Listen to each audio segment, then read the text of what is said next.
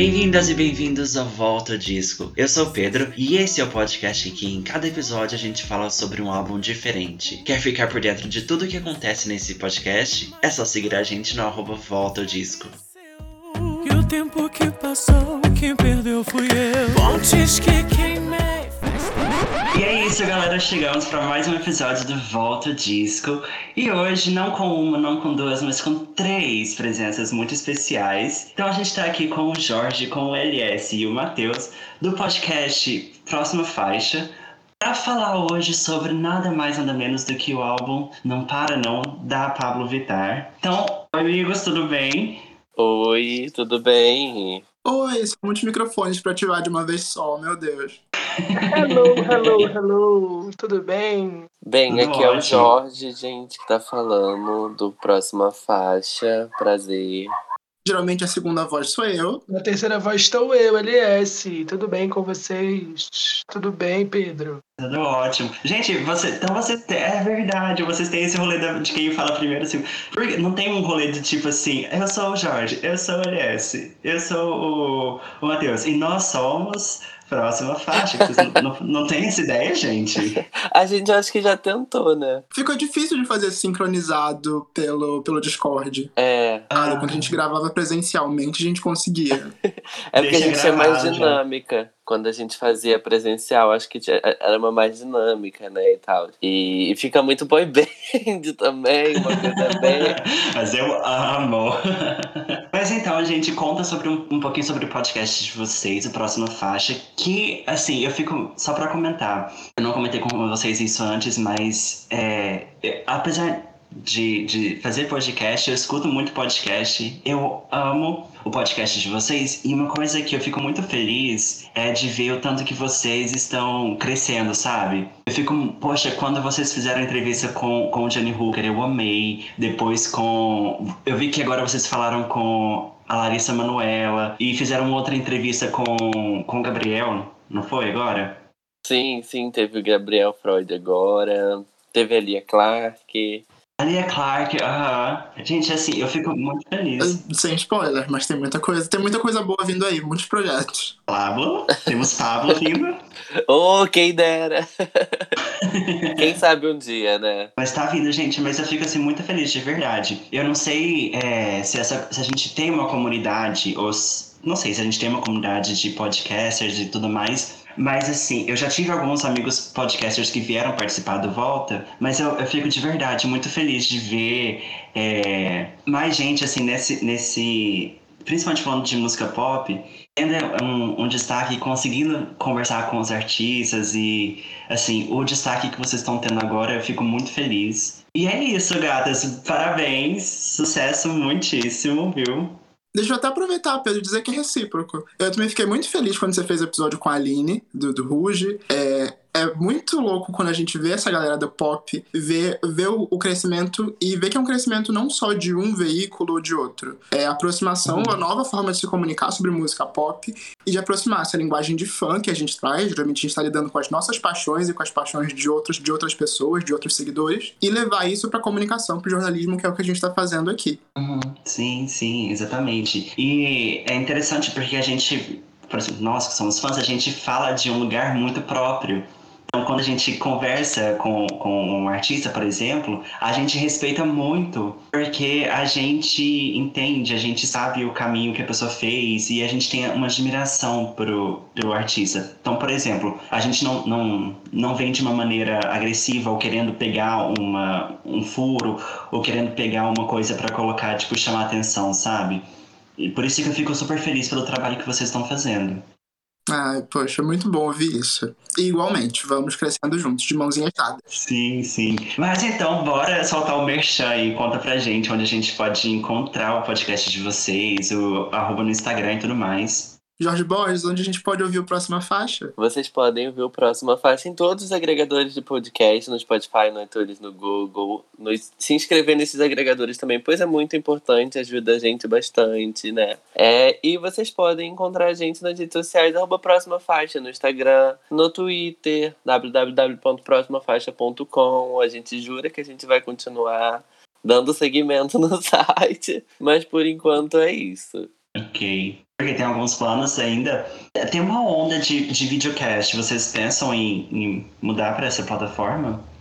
Hum, não sei. A gente nunca chegou a conversar sobre isso, mas eu acho que o que a gente faz com, com o podcast tá dando muito certo, assim, sabe? Eu acho que o nosso trabalho com podcast é. A gente está dois anos nas plataformas, então a gente cresceu um número razoável que a gente não esperava de ouvintes, né? De ouvintes do podcast. E aí agora a gente tenta focar um pouco mais nas redes sociais, né? Dar um pouco mais de atenção nas nossas redes sociais para né, melhorar também engajamento e tal. Mas essa questão do vídeo, acho que não, acho que pode ser algo que a gente pode conversar se for dar certo. Acho que a gente já tentou fazer umas lives, né, tipo, pelo Insta também e tal. E aí eu acho que são experimentos. Se a gente fizer e der certo, pode ser que a gente consiga dar segmento também. Um purista do formato. Eu gosto muito do podcast tradicional, em áudio, no feed. Ainda mais a gente tratando música dá mais abertura para que a gente trabalhe em edição e tudo mais. Mas que é uma possibilidade, é. Sim, sim. Bom, é, eu, assim, como, como um ouvinte de podcast, eu ainda prefiro colocar o meu fone, lavar as minhas louças, passar um pano na casa. Sim, é eu, eu acho que o vídeo requer uma atenção, né, a mais. Tipo assim, por mais que você não não vai prestar muita atenção entre aspas, assim, você vai querer ver, né? Você vai querer estar tá assistindo como a pessoa está gesticulando, falando e tal. Então acho que requer mais atenção. E quando é o áudio, não, é tipo uma música. Você vai tomar banho, você bota pra tocar. Entendeu? Você tá trabalhando, ouvindo, e aí é algo mais leve. E aí não requer tanta atenção assim, tipo. E também tem a questão da, da pessoalidade. O rádio, o áudio, a gente tá no seu ouvido, a gente te faz companhia. Quem ouve podcast, quem ouve rádio tem essa sensação de proximidade muito maior do que o vídeo. Uhum. Sim, exatamente, exatamente. A minha questão é só a preocupação de ficar bonita, assim, não tenho essa preocupação. Estou aqui toda, né, um, um, um, olho de um lado, o um cabelo do outro lado, a roupa que eu dormi ainda. Então, assim, se eu fosse gravar vídeo, eu ia ficar toda maquiada, toda emperequetada para parecer bonita. Uhum. Vamos gravar mesmo áudio, que por enquanto é melhor. é verdade, é verdade. Eu não sei, e, e só pra terminar esse assunto, eu acho que tem uma, uma coisa que eu não sei se, é, se toca muito a vocês, mas é a questão de, por exemplo, me preocupa muito nessa questão de vídeo, me expor ainda um pouco mais, sabe? Que eu sou uma pessoa mais reservadinha, gosto do meu cantinho. Não sei vocês isso é, é uma preocupação, um medo, um receio também. Ah, eu acho que é uma exposição a mais, né? Eu acho que. E aí é se comprometer também com esse tipo de exposição. É... Eu acho que quando a gente faz no stories, assim, a gente sempre aparece, né, pra dizer quem a gente é. E quando eu acho que quando você tá. Pelo menos eu tenho a sensação de quando tá ouvindo o podcast, você, tipo, imagina, né, mais a situação e o que a pessoa tá falando do que quem é aquela pessoa, ou imaginar como seria aquela pessoa. E aí o vídeo você já tem mais essa visualização e aí as pessoas já se sentem já na para julgar, né, para enfim, falar as coisas. E eu não sei muito para mim se seria muito legal fazer um vídeo no momento. Uhum. Sim, sim. Bom, então, meninos, bora pro, pro Não Para Não. Bora falar do álbum? Vamos! Estamos aqui para isso. Bom, então só pra, pra gente entrar um pouquinho, a gente vai falar hoje sobre Não Para Não, que foi lançado no dia 4 de outubro de 2018. Tivemos quatro singles. Tivemos Problema Seu, Disque-me, Seu Crime e Buzina, ok? Bom, uma coisa que a gente sempre faz aqui no podcast, gente, é que eu sempre pergunto, eu sempre tô interessado em saber como que nasceu essa relação do. É, a sua relação com o artista. Mas o que eu queria saber de vocês porque é, com a Pablo é diferente porque com K.O., com o primeiro álbum dela, ou até antes do primeiro álbum, todo mundo meio que já começou a conhecer ela. Então eu imagino que, que o período seja o mesmo. Então eu fiquei pensando, poxa, o que eu posso perguntar para os meninos? E eu fiquei pensando assim, qual foi o momento que vocês perceberam o poder da Pablo? Porque ela não é, assim, ela é uma artista pop brasileira, mas que quebrou muitas barreiras e causa um impacto enorme. Então, qual foi o momento que virou uma chavezinha e você falou assim: nossa, gente, olha o poder desse viado de peruca? Eu já vim, já me puxei aqui para falar primeiro, porque quando você falou da pergunta já me bateu a imagem. O visual já veio na minha cara. Que eram, foi a parceria que ela firmou com o Spotify no lançamento desse disco, e que pela primeira vez o Spotify investia pesado em outdoors por todas as grandes capitais do Brasil. Então, tanto aqui no Rio quanto em São Paulo, você tinha ônibus estampados e paredes e prédios com a Pablo Vittar de calcinha gigante. Uhum. Sim, sim. E é justamente uma das coisas que a gente vai falar, gente, é essa, essa divulgação, esse, esse poder nessa, nessa divulgação que ela teve. Uhum. De novo pra Pablo. E a gente vai explorar disso, vai. Eu tô animado para falar. Vai lá, É, eu acho que talvez esse, a, a divulgação do Não Para Não mesmo foi algo bem gigante, né? E eu acho que não teve pros outros álbuns, assim, do jeito que foi. É, mas eu acho que eu volto um pouco, porque eu acho que com o KO lá, com Vai Passar Mal, é, já tinha mostrado ali, sabe, bastante coisa. De tipo, uma música que tava tocando em vários lugares, sabe? Tipo, em barzinho hétero, em festa hétero. E, era, e as pessoas ouviam mais pela música, né? E se pá, nem reconheciam que era um, um homem de peruca, era uma drag queen cantando. E aí eu acho que, que isso vai, foi muito além, sabe? Eu acho que foi um sucesso que, tipo, quebrou muitas barreiras. E aí até as pessoas descobrirem, saberem que é, e ainda assim permanecerem ouvindo, ainda assim a música permanecer fazendo sucesso. Eu acho que, que com o KO foi um grande estrondo. E pra você, Ness? Eu volto mais ainda do Jorge, né? Eu acho que na era Vai Passar Mal e na era Não Para Não, ela já estava consolidada, mas é, eu fui pego pela Pablo e, e, fui me apaixonando pela Pablo na era Open Bar mesmo, que ela fazia as versões em português viralizava muito no Twitter, viralizava muito no Facebook, né? Ela chamou a atenção do Diplo, chamou a atenção da a menina que canta Lignon. Teve um show da Isa que ela foi fazer uma. foi cantar, né? Isso em 2018, 2019. Ela foi cantar Lignon e a plateia inteira cantando a versão da Pablo, né? E foi ali que eu vi, olha só, onde que esse, essa gay de peruca ela vai longe. Isso aqui não é hum. normal, sabe? É um show que a gente gosta das músicas internacionais e a gente, o artista cantando uma versão e todo mundo cantando outras versões, né? E aí naquela época ela chegou na televisão. O que eu me admirei muito, que para mim é impacto, é, é, o poder da, da Pablo, é que ela trouxe um monte de gente com ela, né? Essa semana, por Sim. exemplo, é, a, a Glória Groove quebrou o recorde de maior streams para uma, uma, artista drag queen. E é, um monte de gente fomentando uma rivalidade. Ela, gente, eu amo essa palhaça, muito feliz, muito, assim, sabe, sucesso de todas. E eu acho que foi aí que a Pablo ganhou, porque não tinha, ela não queria ser a única como, qual seria o impacto dela se ela fosse aquela única artista fazendo aquele som. Não, ela trouxe várias pessoas. E aí foi para um R&B mais rap, aí tem fazendo funk, tem fazendo pop, tem todo mundo. E aí criou-se um cenário. Para mim, foi ali que ela construiu o legado, né? Pra mim ela é tudo. Sim, um dos momentos que eu mais me lembro, assim, quando eu fiquei pensando, tipo, no poder da Pablo, foi quando ela cantou no Rock in Rio, mas não no palco principal. Aquele momento foi, tipo, Perfeito. Mas é aquele momento que ela tava num palquinho minúsculo, que tava só ela e o DJ, e a multidão inteira se, que foi todo mundo pra lá pra, pra, fazer, pra ver o show dela. A hora que eu vi aquilo, eu falei assim, gente, como que eles acharam que ela ia, tipo, ela era uma ninguém, que ia ali cantar naquele palco pequeno e tudo mais, e juntou aquele tanto de gente. Sim, nossa, eu tava nesse dia, acho que foi um dos primeiros shows que eu fui da Pablo. E foi algo muito, tipo assim, aleatório, sabe?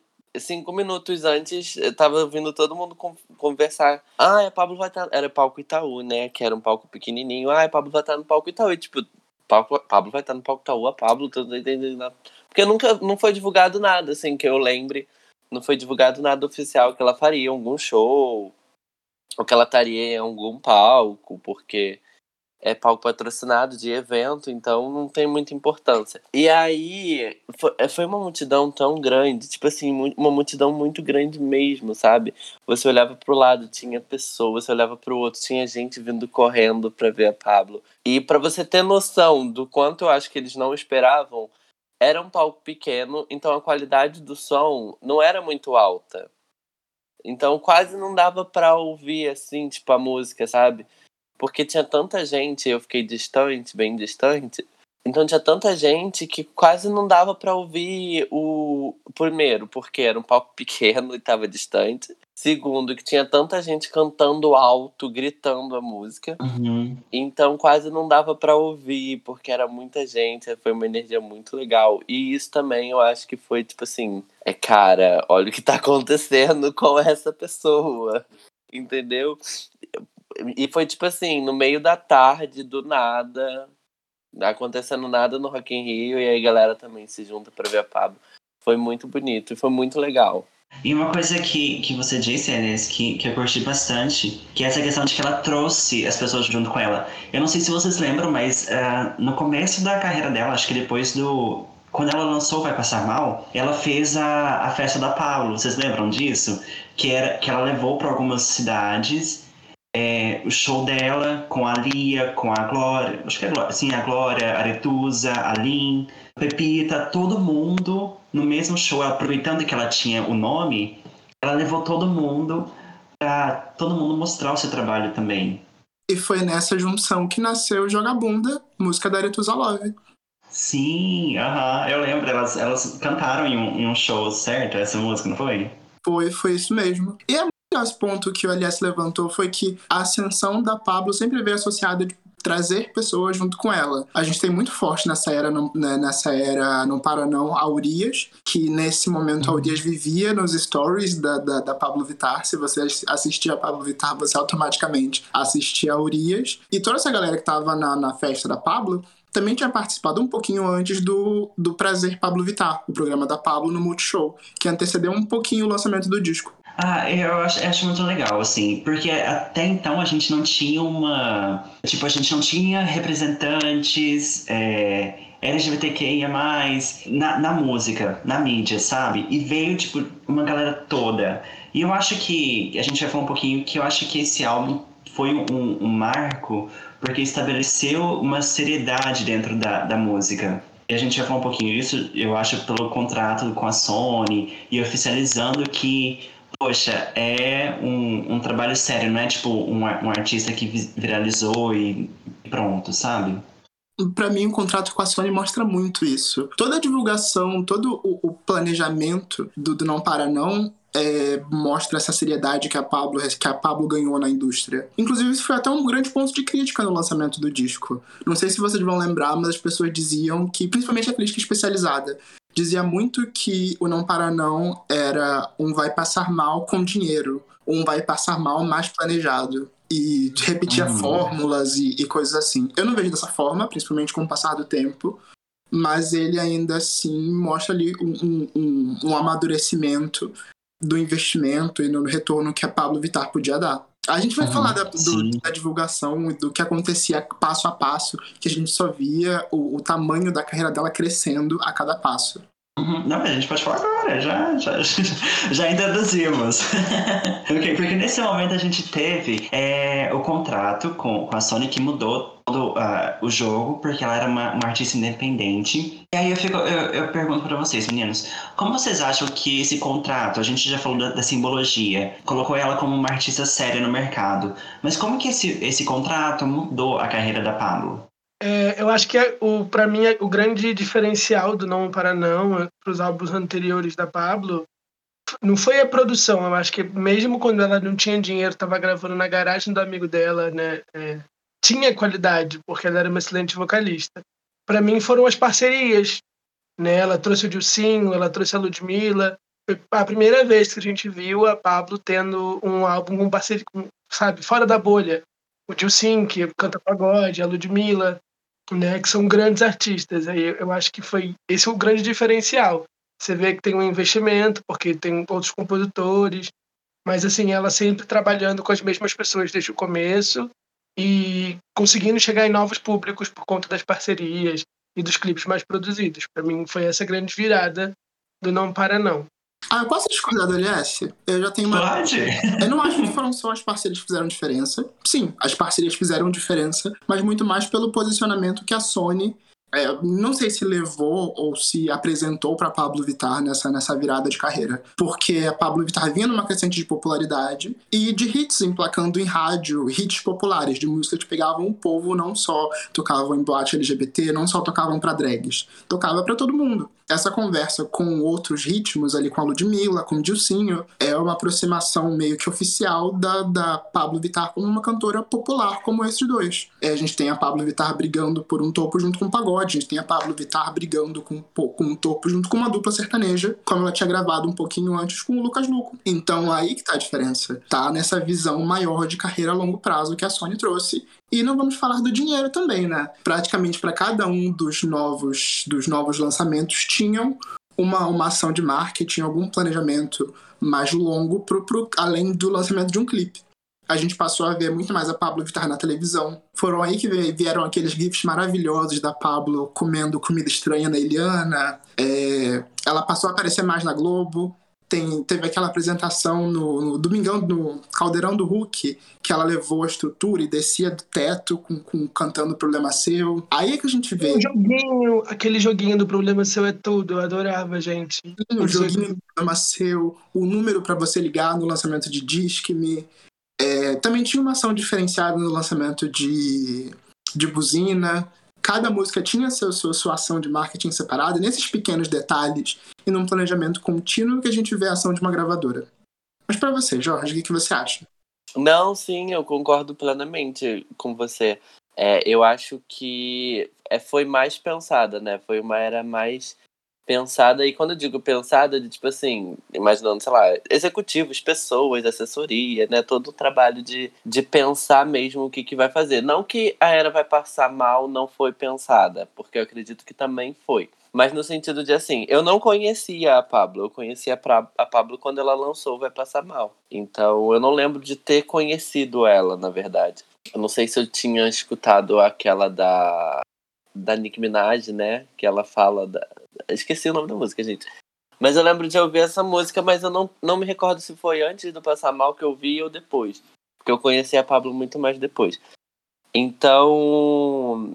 Mas com, com Não Para Não, tem uma coisa, uma agenda, né? E principalmente uma agenda, até porque essa era acabou muito rápido, de divulgação mais, mais certa, não tão certa assim, né? Porque ela foi meio que interrompida, ela acabou ali num período. Mas assim, por exemplo, lançar o joguinho de problema seu, o que era algo que estava muito em alta, sabe? Vários artistas internacionais estavam fazendo isso na época. É, as divulgações para os clipes, pro, pro, pro Buzina, que foi o último, se eu não me engano. É, e todas as estruturas também do clipe, né? Você vê o glow up que ela teve, foi o quê? Em um ano, em um ano e meio de diferença, sabe? É, na qualidade dos clipes, principalmente também na qualidade do vocal, que foi algo que ela trabalhou muito. E assim, junto com, com uma equipe mais estruturada, sabe? É, ajudou a ela a, nesse glow up. Então, eu acho que é, é uhum. é por esse caminho também. Vou aproveitar para perguntar para vocês, gente. É, a gente fica muito com a sensação de que teve um crescimento no, no, no investimento e nessa expectativa que se tinha em torno da Pablo. Mas ao mesmo tempo, na era, nessa era Não Para Não, a gente não teve um hit tão massivo quanto foi um Amor de Que, quanto foi um, um KO, um Corpo Sensual. O que, que vocês acham? Como vocês criam essa relação? Eu tenho um ponto, mas eu quero ouvir a visão de vocês, principalmente a sua, Pedro. Ok, então eu vou começar. então, a minha teoria, eu acho que foi é, 2018, a gente sabe que nós tivemos, foi a última catástrofe que aconteceu no Brasil, e foi é, o ano de eleição, sabe? E com todas as fake news e tudo mais, com toda essa, essa divisão entre as pessoas, em que, que nós, LGBTQIA, nos sentíamos tão é, não seguros, a gente não sabia o que iria acontecer, a gente se via em uma posição que uma posição defensiva. Tudo que era da produzido culturalmente por nós acabava sendo é, rechaçado. Então foi nesse momento que as, o público hétero que consumia Pablo Vittar até então parou de consumir, como a gente tinha comentado. Então assim, o que eu acho que aconteceu nesse momento foi isso, que ela teve uma segmentação mais é, como uma artista LGBTQIA+, mesmo não causando interesse para o público no geral. Mas e vocês? Eu acho que os fãs esperavam outra, outra divulgação, esperavam outras coisas do, do álbum. Eu acho que Problema Seu é um dos maiores hits da Pablo. Eu vi a galera fazendo a coreografia também. E eu acho que Disque-me, eu acho que é uma das músicas dela que mais tocou nas rádios. Não teve uma farofa, não teve um, a coisa para os gays, né? As gays querem a farofa, é do gay opinar, é do gay criticar. E aí, acho que depois do problema seu, os fãs queriam uma coisa que fosse para outro caminho. E ela veio com Disque-me, né? E para tocar na rádio, para furar uma bolha, né? E eu, eu lembro muito dos amigos héteros do meu irmão comentando que eles ouviam a música e ficavam pensando que como é que ia fazer com o cara e não sei o que, que a música contava uma história. Né? Eu lembro muito disso, né? De como ela, de como ela já tinha saído da bolha. Eu acho que ele também é muito experimental não de o som ser experimental, mas é o primeiro álbum dela com uma gravadora, então eles queriam ver o que, que funcionava melhor para ela, se uma baladinha, ou se um super clipe coreografado, ou se né, é, parcerias. E ela fez muita coisa por fora além do álbum também, né, nessa época do, do Não Para Não. Então, a gente teve. Eu não, eu não vou lembrar de cabeça agora as parcerias, mas teve aquela pavorosa com a Coca-Cola, dela com Luan Santana. Teve a parceria com o Lucas Louco, que ele acabou de que o Matheus citou. Teve a parceria com. Teve parcerias internacionais nessa época também, né? Então eu acho que foi muito isso. Ela estava caminhando por outros outros caminhos. Não teve um grande hit, mas foi um grande, um grande. Ela abriu muitas portas, né? Nessa era, não para não. Não acho que flopou. Mas se a gente comparar com hit, eu acho que o álbum a gente conhece todo. Não sei se é essa a pergunta do, do Matheus. É, eu acho que pode fazer sentido também, mas eu concordo com o que o Pedro falou. Eu acho que eu não tinha parado para pensar, né, sobre o momento conturbado que foi o final de 2018. E, e aí eu penso que teve começou a ter muito boicote para Pablo, sabe? A partir desse, desse período também. Então eu acho que é, começou a se falar muito sobre né, LGBTs e coisas do tipo. E aí eu vejo que teve um boicote assim, mais por causa dessas questões. É, e aí é, também foi um álbum que não pegou de primeira, eu acredito que os fãs, sabe? Acho que as pessoas é, não abraçaram tanto quanto foi Passar Mal, eu abracei muito, agarrei. É um dos meus. É o meu álbum preferido, por sinal, já um spoiler da Pablo. E, e mas eu também concordo com a Aliás que foi um álbum mais experimental, né? Eu acho que os clipes também foram mais experimentais. Então, se você parar pra, pra ver a videografia, tem muitas linhas diferentes, né? O problema é seu, é um clipe super divertido pra cima, tem uma missão ali, tem uma coreografia que pegou todo mundo. Se fosse lançado hoje, estaria fazendo sucesso no TikTok. Diz que me foi um clipe completamente garota branca americana, sabe? Não sei, eu não entendo aquele clipe, pra te falar a verdade. É, e a minha decepção, na verdade, é mais com Buzina. Eu acho que era uma grande música do álbum, é uma grande música do álbum, e poderia ter sido ter sido trabalhada muito bem ali no carnaval se ela tivesse um clipe mais é, de, de empatia mesmo, sabe? Tipo assim, eu acho que ele foi lançado também no período ali do carnaval, então se fosse um clipe mais numa, numa pegada galera, vamos dançar, vamos fazer essa dança aqui no carnaval, eu acho que poderia ter feito um barulhinho melhor do que do que o não que o clipe é ruim, tá? O clipe não é ruim, é que eu acho que assim, é uma música muito legal que poderia ter tido um clipe para fazer ela crescer mais, sabe? Que é o caso de, de Rajadão. Já me antecipando que é o caso de Rajadão, sabe? Eu acho que teve um clipe só pra dizer que, olha, tá tendo um clipe aqui, mas se fosse pra ter um clipe de verdade mesmo, teria que ser um clipe muito, muito, muito legal, porque é uma música muito boa. E eu acho que são por esses meios, pode ser, não sei. A gay tava com orçamento, gente. Deixa ela atacar o, orçamento no videoclipe dela. Ela já tava bolada com o governo Bolsonaro. Ela vai fazer muvuca? Não vai nada aí. Me dá dinheiro Doritos, me dá dinheiro Cheetos, me dá dinheiro Skol. Eu, eu, acho que o grande problema de Buzina foi o clipe de Seu Crime, que saiu tipo duas semanas antes. A gravadora queria, a gravadora queria apostar em Seu Crime pro carnaval, os fãs pedindo Buzina e ela gravando lá, belíssima, muito de toma dinheiro. Aqui, ó, pra... O clipe grita orçamento, né? Mas a gente, é aqueles casos que menos é mais. Mas pra você, Matheus, qual é o grande. É bem parecida com a do Pedro, na real. É, o Léo Dias tem uma, tem uma leitura muito, muito, muito específica desse momento. É, ele fez alguns ensaios e falou sobre isso. É, para a visão dele, e que eu, que eu acabo concordando, nesse momento a Pablo viveu uma associação muito forte ao Lula e ao PT, muito pelas fake news, e também porque ela nunca, nunca fez questão de esconder o posicionamento político dela, que ela sempre teve ali desse lado. Inclusive, estamos esperando o Pablo Vittar na posse do Lula e não espero menos do que isso.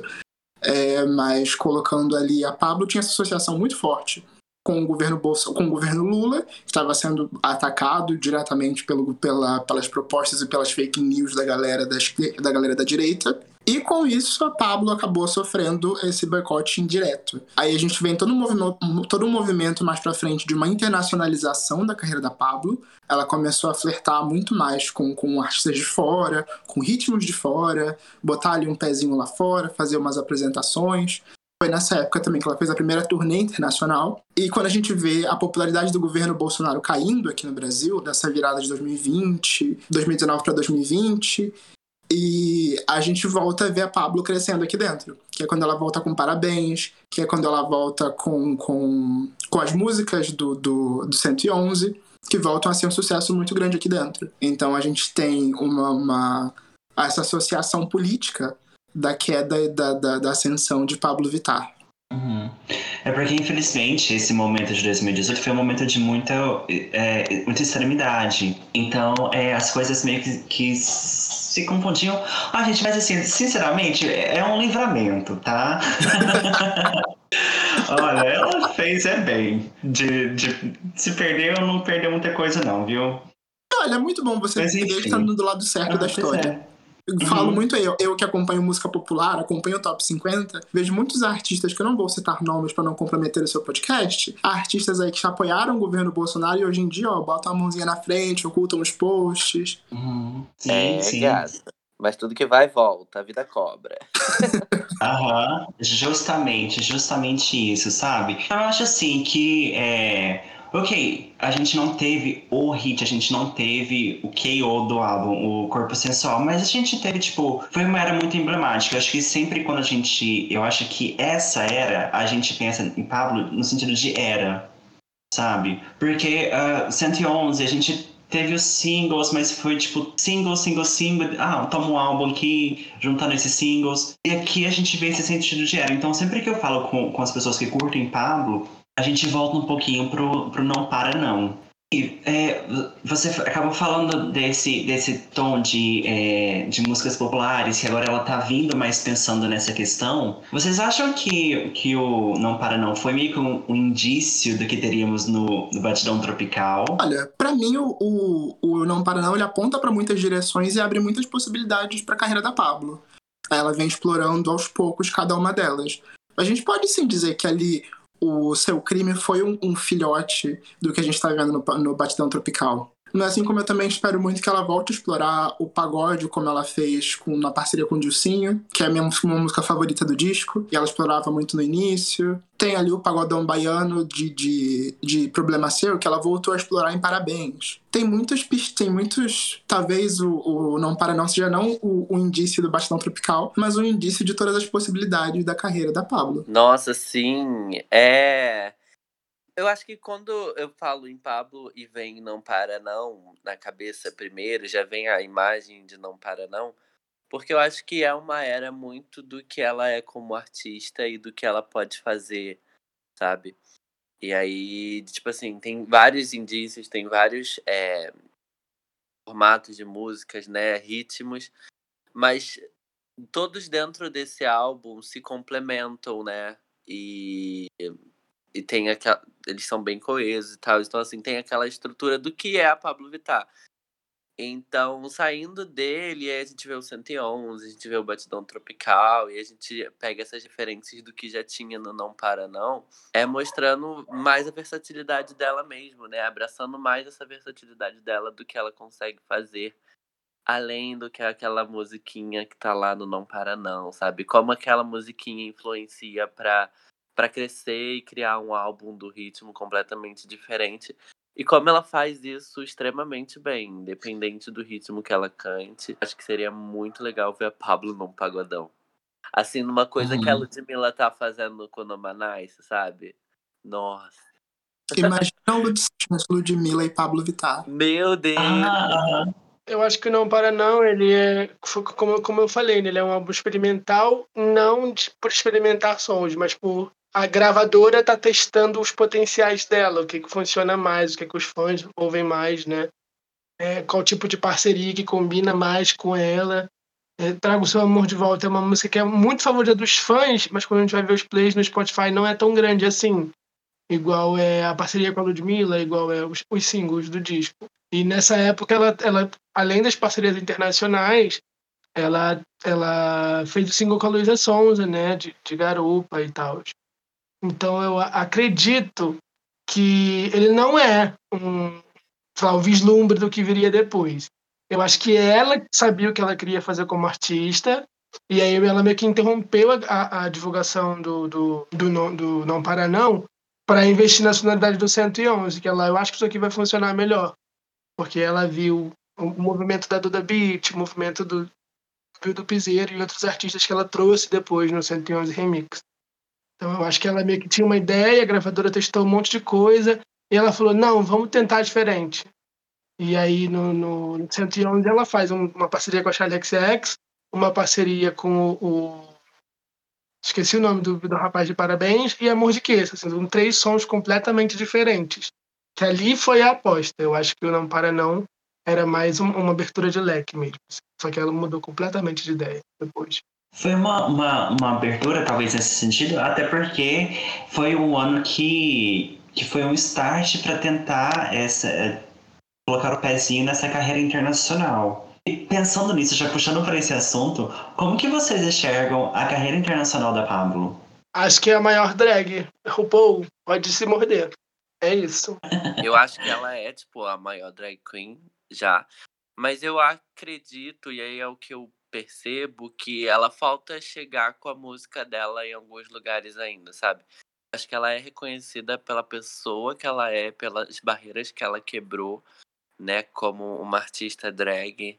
Então acho que ela tem todo esse reconhecimento. E aí talvez as músicas que ela tem em inglês, as parcerias que ela tem, é, ajudam mais nesse, nesse reconhecimento, né? De, tipo, quem é a Pablo Vittar? É uma drag queen, mas ela faz o quê, sabe? Tipo, ah, ela canta, ela dança, ela faz tudo o que você quiser. E, e aí talvez esse mais trabalho mais em inglês, né? Esse trabalho mais com, com 111. É, acho que teve algumas músicas em inglês, né? O, o EP e tal. Eu acho que ajudam mais para essa ascensão internacional, sabe? Tipo, para esse crescimento de referência de que é uma drag cantora quebrando muitas barreiras. Nossa, Jorge, eu concordo muito com você nesse ponto.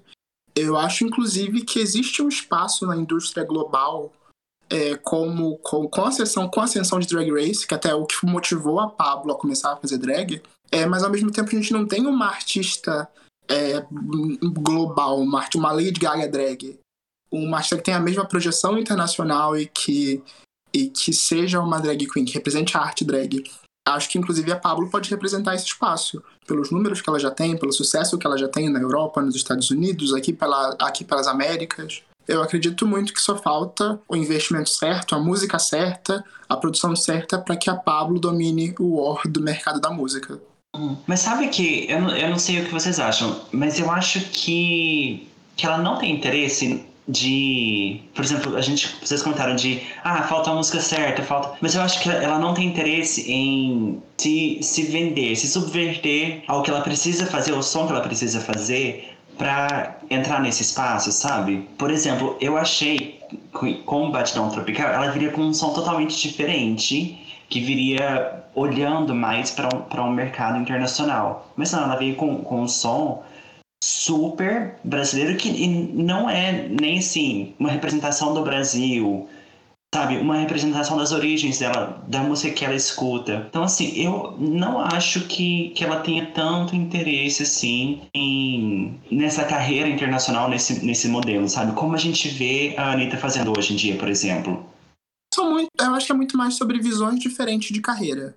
É, a Pablo ela falou muito sobre isso durante a divulgação do 111 Remix. Ela acredita que ela vai chegar no internacional não assumindo características do internacional, mas sim internacionalizando o nosso produto, exportando o que a gente já faz. Então, ela acho, acho que ela pode até mais assumir é, características de, de, produção do exterior do que assumir um gênero do exterior. Ela pode fazer um, um ela pode fazer um forró com, com influência do trap, um forró com influência de um pop mais eletrônico, mas ela não vai deixar de fazer o forró ela vai se exportar como uma cantora de forró. Vocês também têm uma visão uhum. parecida, gente? Sim, e foi o que ela fez com o remix da Lady Gaga, né? Ela trouxe o forró, ela, ela não mudou a letra, ela não cantou em português, mas ela trouxe o forró pra, pra música, o que já diz o tipo de artista que ela é e as referências que ela quer fazer. Então, talvez realmente não tenha um interesse em ter uma carreira internacional, até porque ela já tem uma carreira internacional. As pessoas fora do, do Brasil já conhecem ela, já sabem quem ela é. Eu acho que o que a gente se discute é ela fazer uma música. E aí eu acho que talvez o meio, né, a comunidade LGBT conhece Pablo Vittar. Então, e aí eu acho que talvez é, o interesse de ser uma artista além dessa bolha, sabe? Tipo, se mostrar internacionalmente, internacionalmente além dessa bolha. E aí eu acho que é outro patamar. Mas ainda assim, mesmo não focando nisso, ela acaba se tornando a referência e acaba sendo vista.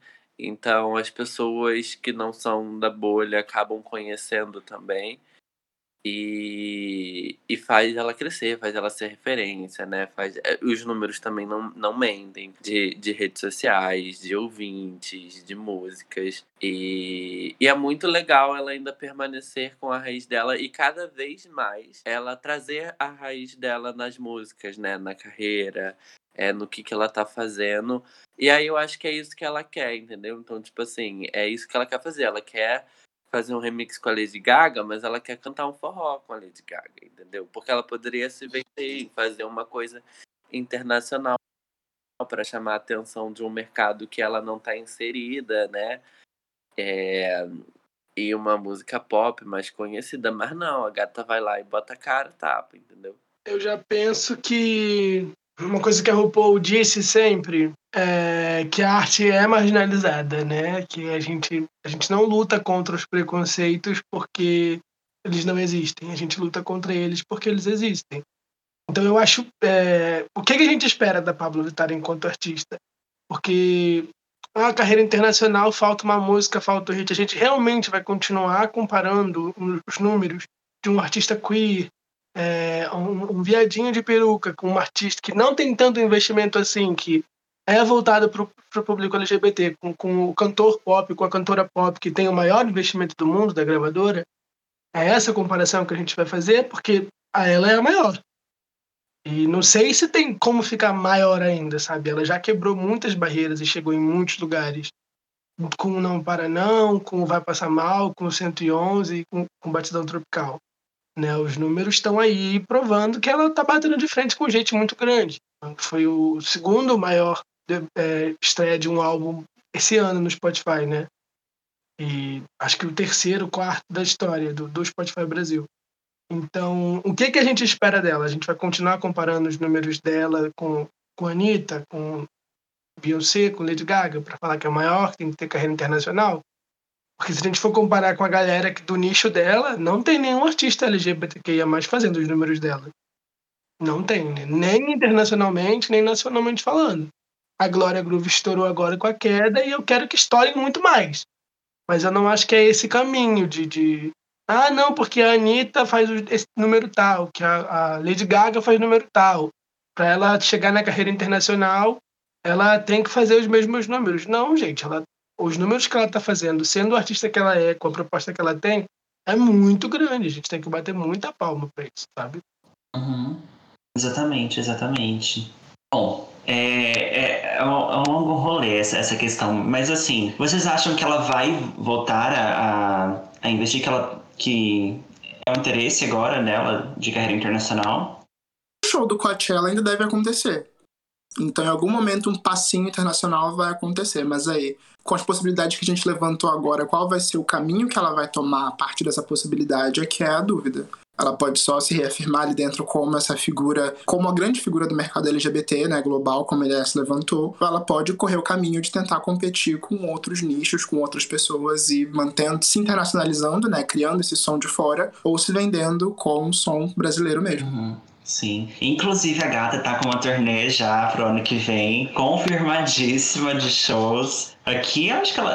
Aqui em Portugal ela vem umas duas vezes. Ela vem no verão e depois ela vai vir em novembro ainda. A gata tá arrasando internacionalmente, fazendo o, o rolê dela, né? O que, o que é o melhor. Eu quero dinheiro.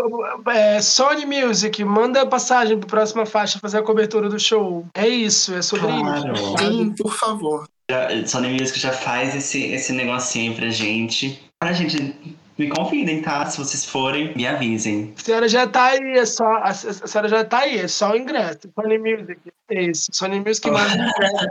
A gente é outro rolê, a passagem, a estadia, sabe? Tem que bem de garoto. Oh, é verdade, é verdade, é verdade. Já vamos organizar esse rolê. Bom, amigos, aqui no podcast a gente tem um jogo que é tradição, que se chama Repete ou Passa. Que a gente vai analisando o álbum faixa a faixa e vai dizendo se normalmente quando a gente escuta o álbum, se a gente repete ou se passa essa música, ok? Bora jogar? Vambora.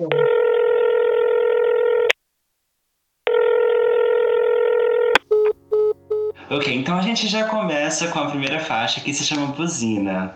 E aí, repete ou passa? Senhoras e senhores, é um prazer recebê-los aqui. Apertem os cintos e tenham todos uma boa viagem. Olha, olha, eu repito buzina, mas eu não repito o videoclipe. Eu repito a música, sabe? No ó, 2022, carnaval, vacininha no braço, carnaval, vou estar lá com a minha buzina gigante, pedindo para todos os dias tocarem essa música. Eles que lutem. Ah, eu passo porque eu gosto muito da música seguinte. Então eu, pa- eu escuto, curto, gosto, mas passo porque a próxima também é muito boa. Ok. Nossa, repito, com certeza. Bom, eu fiquei um pouco traumatizada com o que o LS falou no clipe, porque eu, pensando no, no, no episódio, eu coloquei aqui nas minhas notas, gente, nossa, essa música é sensacional pra mim, o clipe é perfeito, eu amo essa vibe futurística e os alienígenas dançando um break.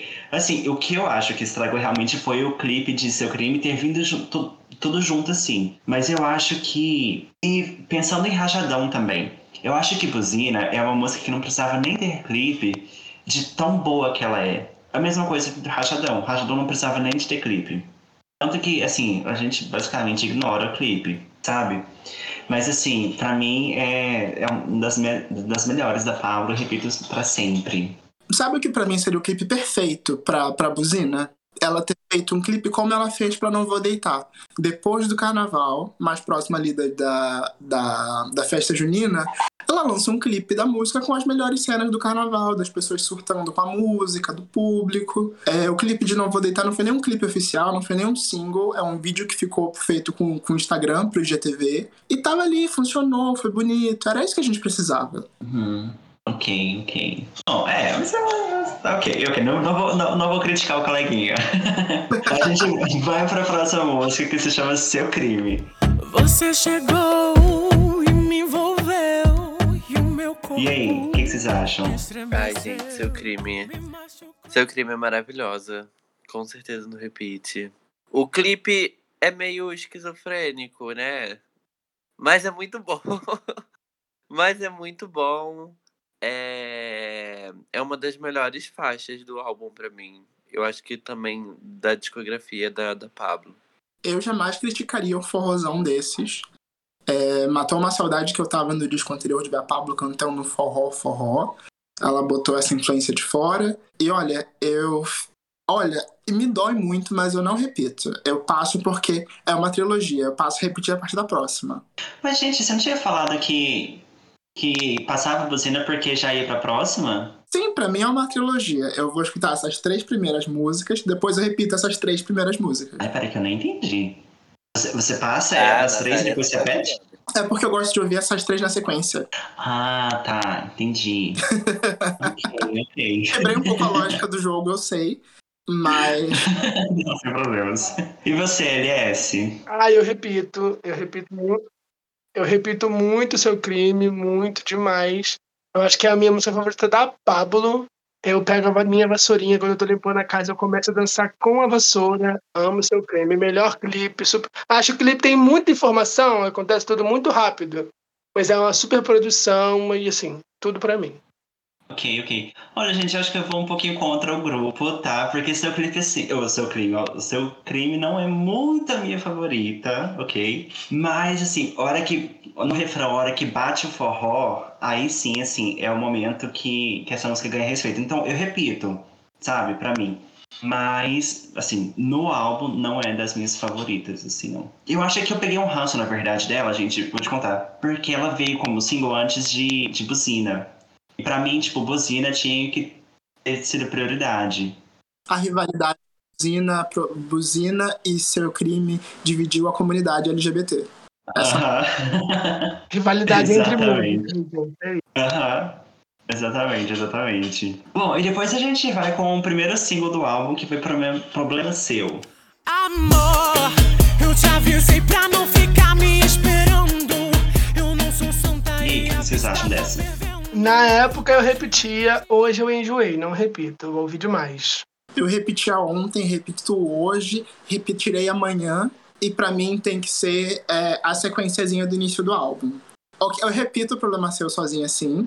É minha segunda favorita do disco, mas eu gosto de repetir na sequência. Eu vou ouvir as três primeiras, depois eu ouço as três primeiras de novo, depois eu ouço as três primeiras de novo. e por aí vai. Ai, gente, eu não repito. Eu não repeti ano passado e eu não repito hoje em dia. Eu nunca gostei muito dessa música, pra falar a verdade. Mas ela tem o seu valor, ela te pega de jeito. Então, talvez uma vez eu repito. Mas em alguns momentos é até o meu script do álbum, então. É, Eu, eu aproveito até para abrir uma, um- uma discussão aqui. A Pablo não sabe escolher first single. Ela é uma péssima escolhedora de first single. Ela sempre irrita na segunda, na terceira música. Do Não Vai Passar Mal foi Nega, o primeiro single. A música é pa- eletrônico, pavorosa, não tem nada a ver. Aí no, no, no, no, Para Não é Problema Seu, que não é a favorita de muita gente. E no 111 é Flash Pose, que assim, um monte de gente não entendeu o que aconteceu ali. Né? E ela vai irritar depois no segundo e no terceiro single. Ela é bem ruinzinha de escolher. Dá pra colocar é, Ama Sofre e Chora nessa conta. Que depois veio com Triste com Tesão, que é uma música muito. que acabou ficando uma música maior, né?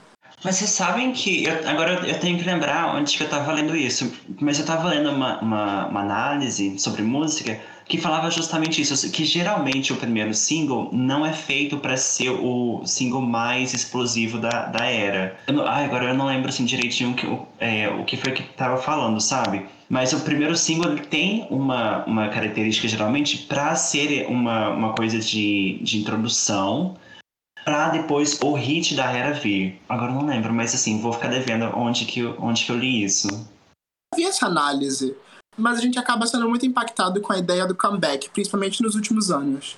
É, o retorno tem que ser marcante, tem que ser grande. E mesmo que não, sejam né, retornos tão distantes assim, tipo a Pablo que nunca teve fora. Mas é, esse primeiro impacto não acontecia.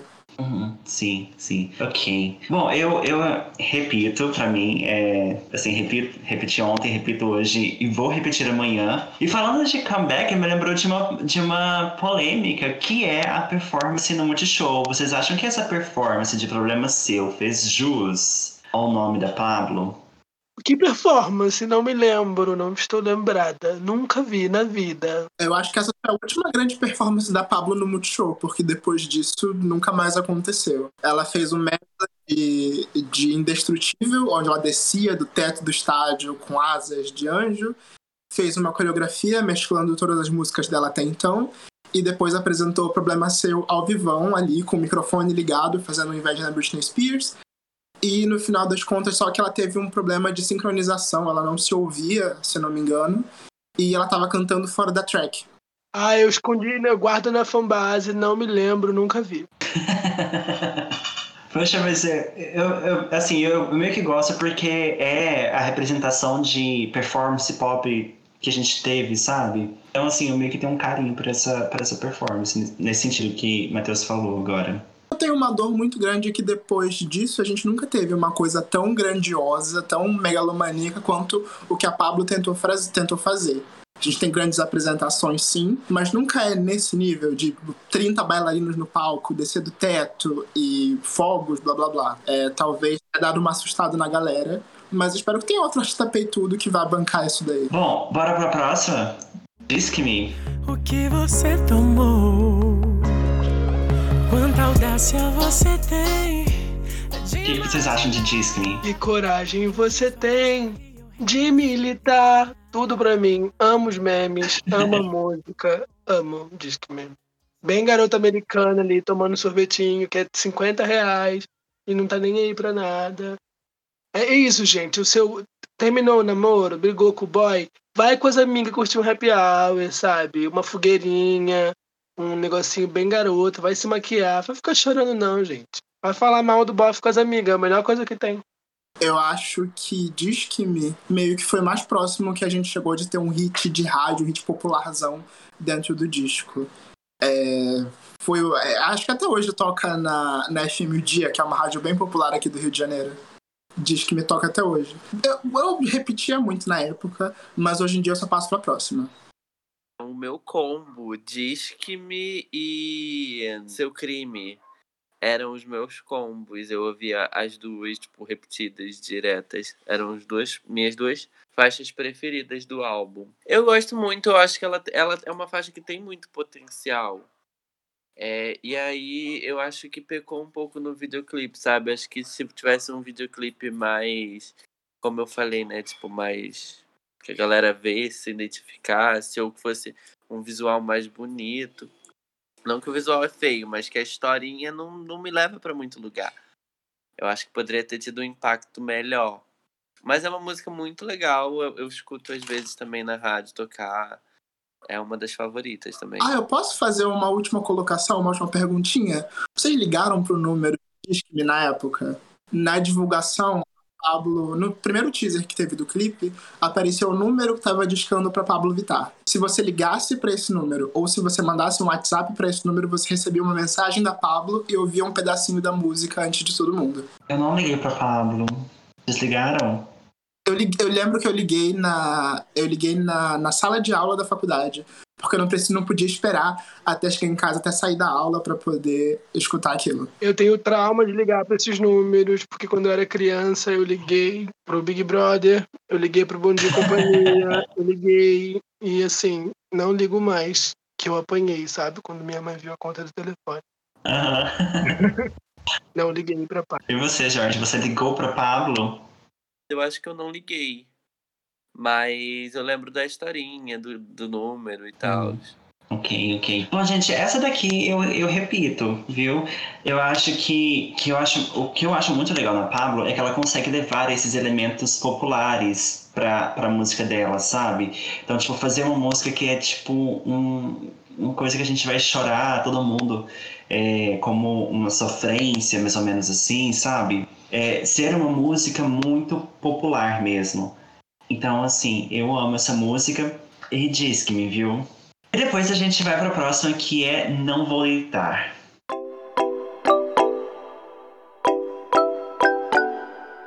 O que, que vocês acham dessa? É, eu já tô deitado. Desculpa, Pablo, te decepcionei. Ninguém vai me derrubar porque eu já estou no chão. É isso. Sinto muito. Ah, poxa, admito que não é minha favorita do disco, mas ela, mas ela é gostosinha, sabe? A gente veio de uma sequência de músicas muito fortes. Aí aqui a gente dá uma baixada no ritmo, mas não é uma baixada ruim. É bom a gente ter um respiro no meio de tanta música, de tanto batidão. E olha, eu passo pra próxima. Sim, eu concordo com, com o Matheus. Até porque depois dela vem uma sequência de batidão também. Batidão, assim, no sentido de músicas porretas, porque tem o feat com o Dilcinho, a Ludmilla. Então vem uma atrás da outra. E aí ela faz meio essa ponte pra dar uma quebrada ali, né? Tipo, gay, respira que tem mais coisa aí. É legal, música boa.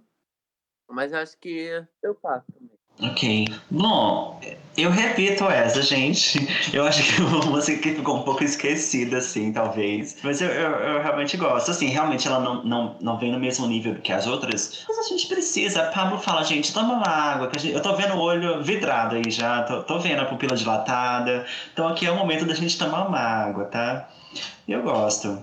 E depois a gente vai pra Ouro, que é com a Urias que a gente contou antes.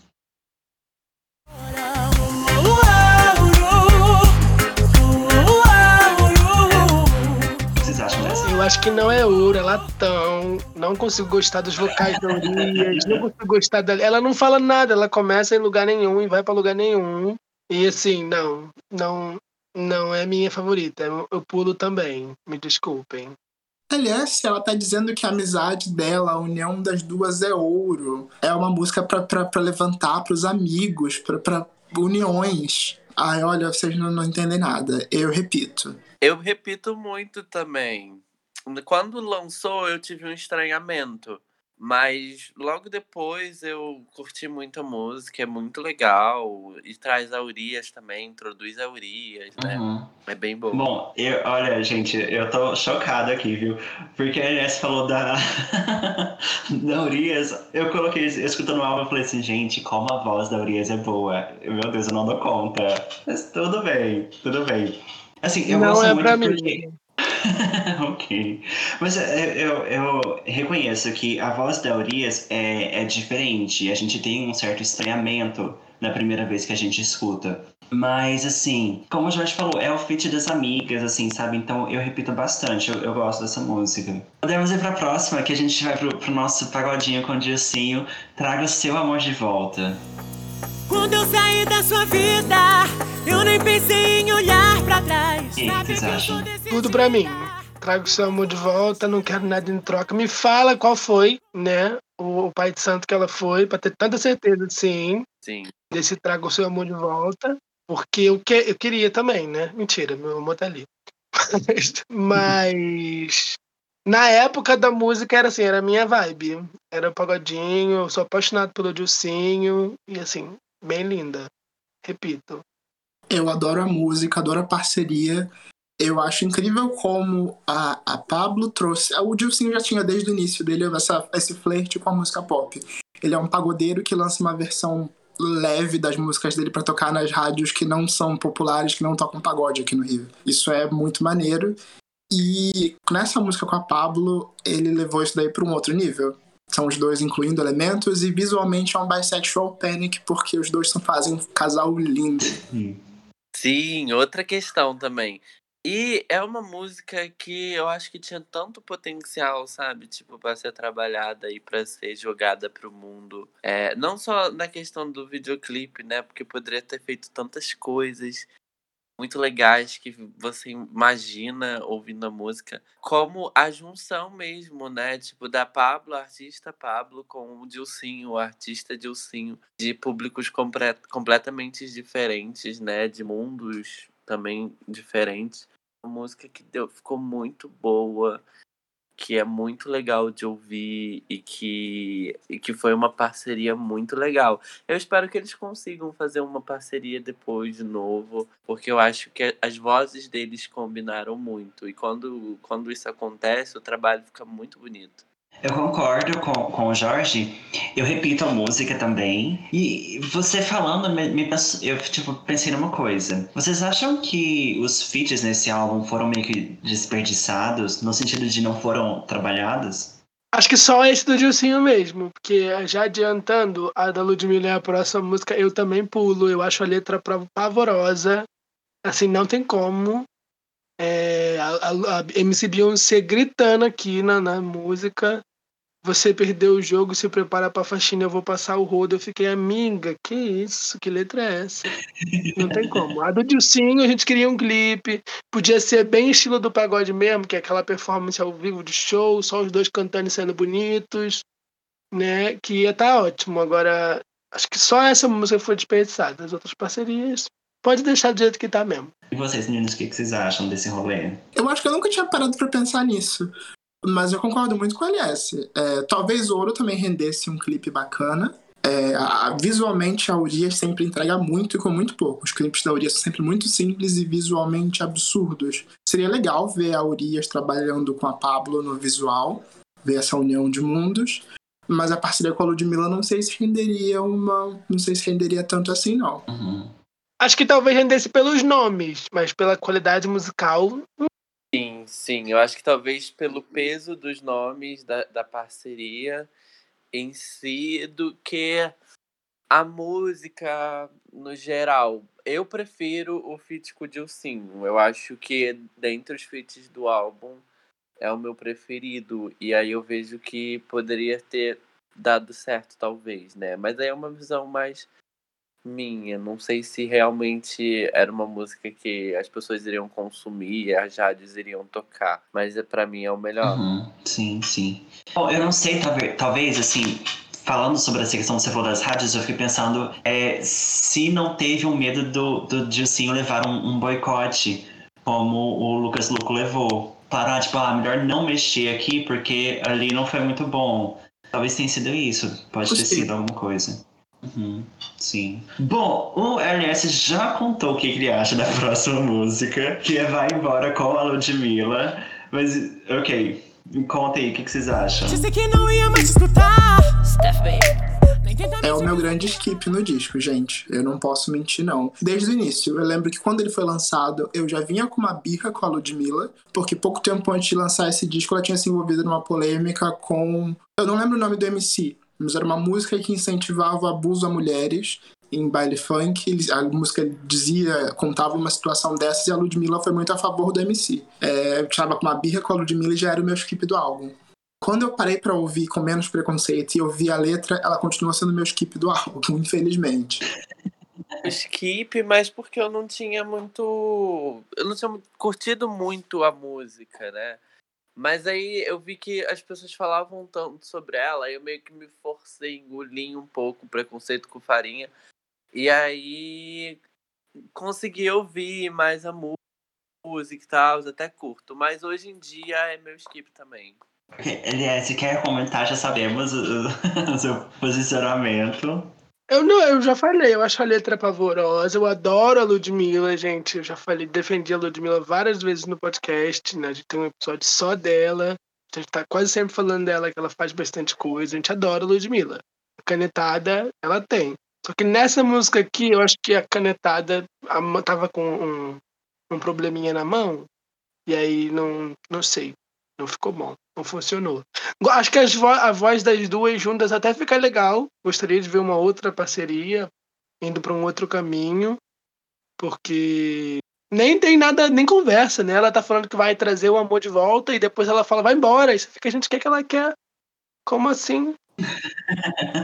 A Pablo Vittar como um pedido de desculpas. Como um pedido de desculpas por essa parceria, ela faz um Lud Sessions completo, com músicas, uma nova vibe, Ah, sim, pra harmonizar a voz direitinho com a Pablo Vittar. hum, ok. Mas faz um teste de Covid antes, tá? Que a gente não quer perder a Pablo, gente. Pelo amor de Deus. Meu Deus, socorro. Bom, gente, mas assim, eu fiquei um pouco triste porque, assim, a gente tá tendo muita discordância. Porque essa música, eu repito, eu esqueci que eu, que eu gostava dessa música, pra falar a verdade. Quando eu, eu escutava, tipo, mais os singles, mas aí fui escutar o álbum e falei, gente, acho que eu gosto dessa música. Então, assim, eu repito, tá? Mas assim, é só porque eu sou a cota aqui, tá? A pessoa que engole. o Jorge com muita dificuldade engole, mas assim, eu sou. Me desce tranquilo, é comigo, tá? E me desculpa, gente, eu, eu, eu expresso a minha opinião já pedindo desculpas. Bom, e depois a gente vai pra mais uma do álbum, que é No Hablo Espanhol. Bailar assim, deixou claro. Olhou pra mim, vou me E entregar. o que, que vocês acham? Eu me identifico muito porque eu também não falo espanhol. Então, é isso. Eu, eu escuto, eu repito, acho tudo. Sim, eu repito super também. Eu super repito, eu acho que é muito boa. é, a Pablo vai para um lugar diferente, né? Ela leva a gente para um lugar diferente. Tanto na sonoridade quanto na, na letra da música. Essa brincadeira do Eu Não Falo Espanhol, que também pegou, né? Virou um meme. Com certeza, repite dez vezes. Será que vamos ter uma unanimidade? Porque eu também repito. Eu gosto muito de como a Pablo cria um ambiente com essa música. O Jorge falou disso. A gente escuta ali a- a- as pessoas falando, um barulho de salão. Eu imagino um, um restaurante chique, a Pablo ali flertando com carinha sem falar espanhol. Eu queria muito até ver mais disso, mais desse ambiente, mais ela criar esse lugar com a música. Mas e aí, temos uma unanimidade? Por isso que começou a chover aqui. Temos! Eu também amo, gente, essa música. Eu acho que, que, que gritava muito, muito potencial. Realmente virou meme na época. Todo mundo comentava disso. E sim, eu amo essa música. Amo esse, esse, esse toque latino que ela colocou no, no álbum. E depois a gente chegou pra última música do álbum, que é Miragem. O que, que vocês acham? O amor faz delirar. Eu pulo, eu passo também. É, para mim, a baladinha do disco é Disque-me. Não, eu, eu queria que o álbum terminasse mais pra cima, sabe? Eu não sei se. É uma música boa pra você ouvir é, isoladamente. Pra fechar um disco, não. É por isso que eu passo. Tá aí, é uma questão, né? Ela termina o disco meio que pra baixo. Mas ainda assim é uma música que eu gosto muito. É uma composição da Kika Boom, inclusive. É, ela tem esse tom, ela continua o tom latino, mas com outras influências. Pra mim, ela é uma irmã de Então Vai, do, do disco anterior. Eu gosto muito. Repito até. É a versão brasileira de Perfect Illusion, né, gente? Então, eu repito, eu gosto. Eu só acho que ela é mal colocada no, no álbum, sabe? É, eu não botaria essa faixa por último. Eu fecharia o álbum com No Hablo Espanhol. Eu acho que dá um. um você termina o álbum mais um. um sofisticada, sabe? Mas eu gosto dessa faixa. É, eu acho ela legal, acho ela divertida também. Acho que se ela tivesse ali no meio do álbum, tipo, pra, como a gente falou de Não Vou Deitar, fazendo uma ponte, sabe? Eu acho que para mim talvez ela funcionaria mais e aí eu daria uma atenção a mais para ela. Porque quando eu já tô ouvindo o álbum e já tá chegando em no Hablo Espanhol, para mim já é o final, sabe? Tipo, eu tô, eu tô satisfeito em terminar no Hablo Espanhol. Mas aí eu lembro que, ai, ah, não, ainda tem mais uma música, tem que ouvir a outra música, porque é a última música do álbum. Então eu tenho essa sensação, sabe? Bom, eu não, eu não tenho tanto problema, assim, de, de terminar o álbum numa uma vibe mais tranquila. Porque realmente a gente vê, tipo, pá, pá, pá, pá, pá, e chega aqui, é uma vibe não, não tão. É, sua cara, ok? Mas eu acho que a forma que ela termina, tipo, pra mim foi, tipo, tranquilo, sabe? Porque não, é, terminou e, e, pelo menos eu senti que teve um, um, um, fim, não deixou, tipo, uma. Porque se terminasse, por exemplo, com no hablo espanhol, eu acho que terminaria para mim com um gostinho de. Ai, nossa, agora eu queria um, um pouco mais, sabe? Eu acho Sim, que tá faltando alguma coisa. É. Então, assim, eu repito, eu, eu, gosto bastante da música e pra mim tá, tá ok. Mas aí a gente vai pra pergunta que é essencial aqui. Meninos, na discografia da Pablo, olhando pro é, Não Vai Parar. Olha, gente, eu já confundi no trem. é, não, não, não para não. Isso, olhando pro Não Para Não. Vocês voltam o disco ou não voltam? Nossa, com certeza. Demais. Eu, eu acho que é um. Eu, mesmo terminando, né? A gente falou de miragem, a gente falou. E você falou disso de ouvir mais.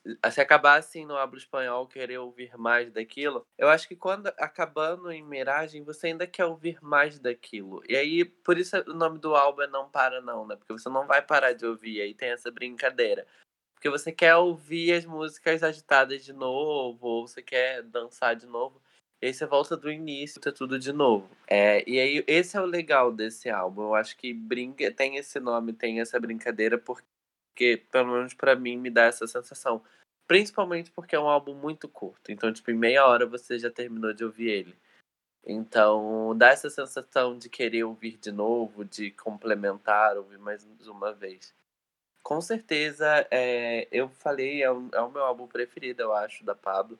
Eu gosto muito do Vai Passar Mal também. Eu acho que é um álbum muito redondinho, muito bom para assim, pra uma artista que estava começando, sabe? o Não Para Não, ela só se aperfeiçoou mais, se mostrou mais. E com certeza a gente repete. A Pablo, se ela, se ela cantar Tirei o Pau no Gato, a Pablo, eu vou estar aclamando, eu vou estar voltando. Eu acho que ela é super necessária, eu acho que ela é maravilhosa no que ela faz. Ela entrega visuais, ela entrega vocais, coreografia. É a gay que a gente precisava no pop, entendeu?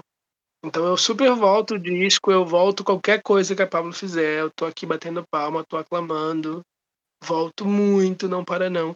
Inclusive eu voltei a ouvir o álbum por causa do, programa, né, da gravação.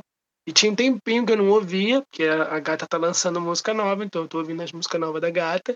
E assim, é muito bom. Por que, que eu não tava ouvindo, sabe? É muito bom, volto o disco com certeza.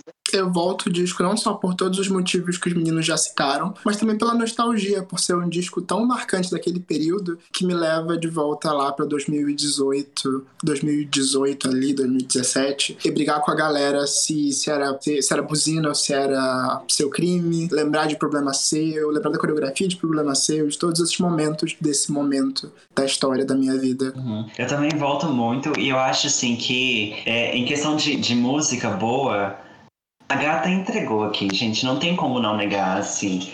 É, buzina, é problema seu, diz que me são músicas que marcaram bastante. Então eu volto super.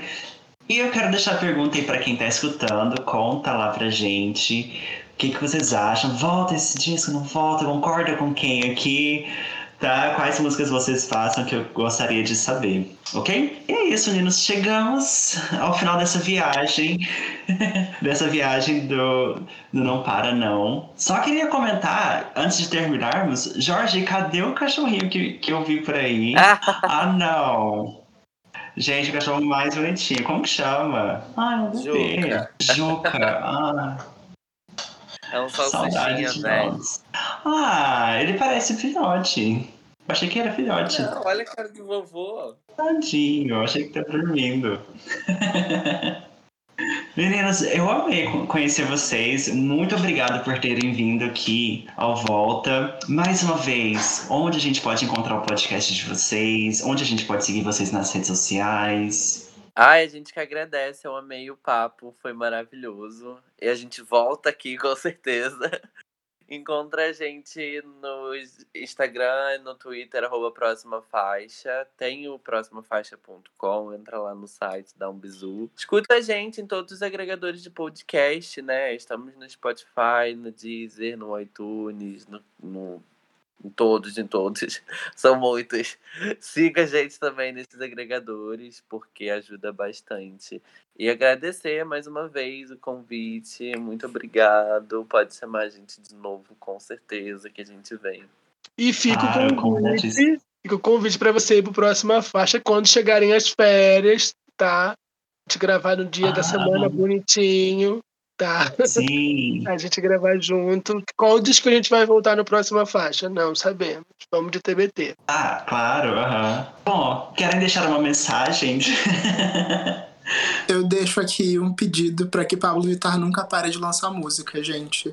Esse episódio, esse, é, eu acho tudo para esse episódio, ouvindo os anteriores e os posteriores de Pablo, que nossa, continue, por favor.